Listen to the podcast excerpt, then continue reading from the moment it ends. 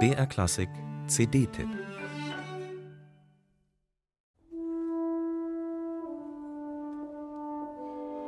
Diese Musik fließt und ist dabei unglaublich reich an melodischen, harmonischen und motivischen Ideen.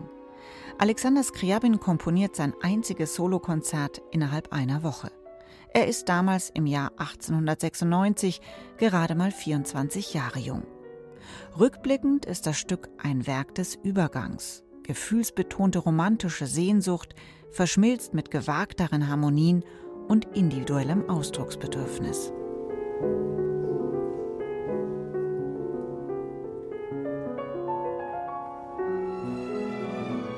Skriabin komponiert, als würde er improvisieren, meint Daniel Trifonow im Booklet.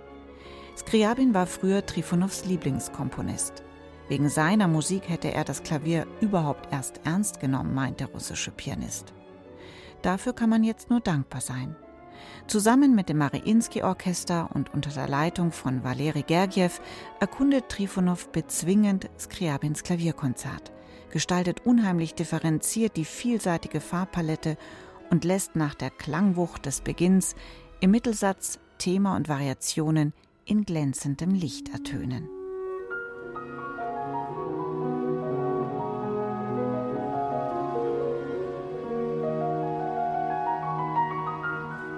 Silver Age, Silbernes Zeitalter heißt Trifonows Doppelalbum.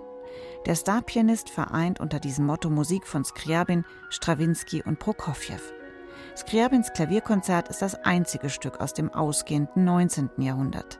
Die anderen Werke, Prokofjews zweites Klavierkonzert, seine Sarkasmen und achte Klaviersonate, Strawinskys Serenade, Feuervogel und Petruschka. Diese Stücke erinnern an eine Zeit Anfang des 20. Jahrhunderts, in der russische Musiker, Autoren und Künstler mit originellen Kreationen von sich reden machten. Vieles bündelte sich um Sergei Djagilev, dem Gründer der Ballet Russe. Er war wichtiger Initiator und Anreger vieler Kompositionen. Djagilev programmierte die Uraufführung von Skriabins Klavierkonzert im Rahmen seiner Pariser Konzertreihe.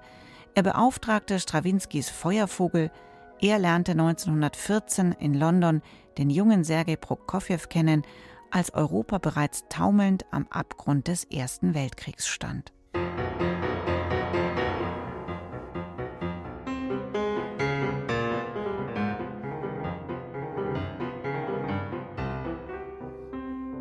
Daniel Trifonow beleuchtet mit der Referenz an das russische silberne Zeitalter wichtige musikalische Etappen der 1910er und 20er Jahre und die daraus folgenden weitreichenden Entwicklungen.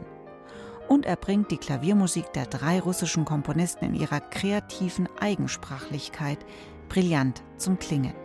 Mal mit saftiger Geste, dann bizarr, blitzblank und ironisch, aber momentweise auch intim und zurückhaltend. Mag sein, dass Trifonow diese vor etwa 100 Jahren geschriebene Musik durch seine Ausbildung besonders vertraut und nahe ist. Sympathisch ist die keineswegs nach reinen Popularitätskriterien getroffene Albumzusammenstellung. Einzigartig das pianistische Können. Allein die Aufnahme des Kriabin-Konzerts hat schon jetzt Referenzcharakter.